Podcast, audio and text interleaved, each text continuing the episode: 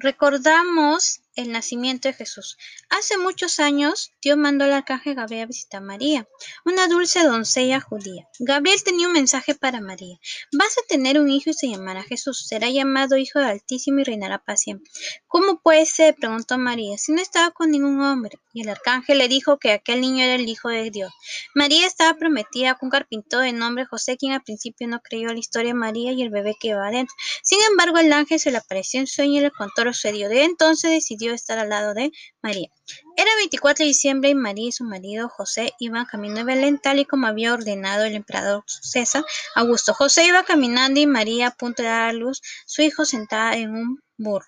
A su llegada a Belén, María y José buscaron un lugar para alojarse, pero llegaron demasiado tarde y todos los mesones estaban completos. Finalmente, un buen señor les prestó su establo para que pasaran la noche. José junto paja e hizo una cama para su esposa. Lo que ninguno de los dos imaginaban antes de trasladarse ese día es que ese era el momento del nacimiento del niño Jesús. Y así nació el niño Jesús, un establo y su madre. La Virgen María le colocó sobre un pesebre, el lugar donde se ponía la comida de los animales. Al caer la noche en el cielo nació una estrella que iluminaba más que las demás encima del lugar donde estaba el niño. Muy lejos de allí, en Oriente, tres sabios astrólogos llamados Melchor, Gaspar y Baltasar sabían que esa estrella significaba que un nuevo rey estaba a punto de nacer.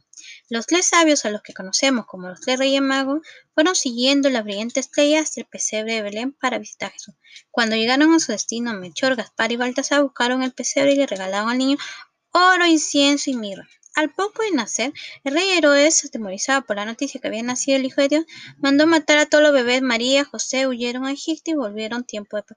Cuando Herodes murió, se instalaron en Nazaret y ahí pasó su infancia Jesús.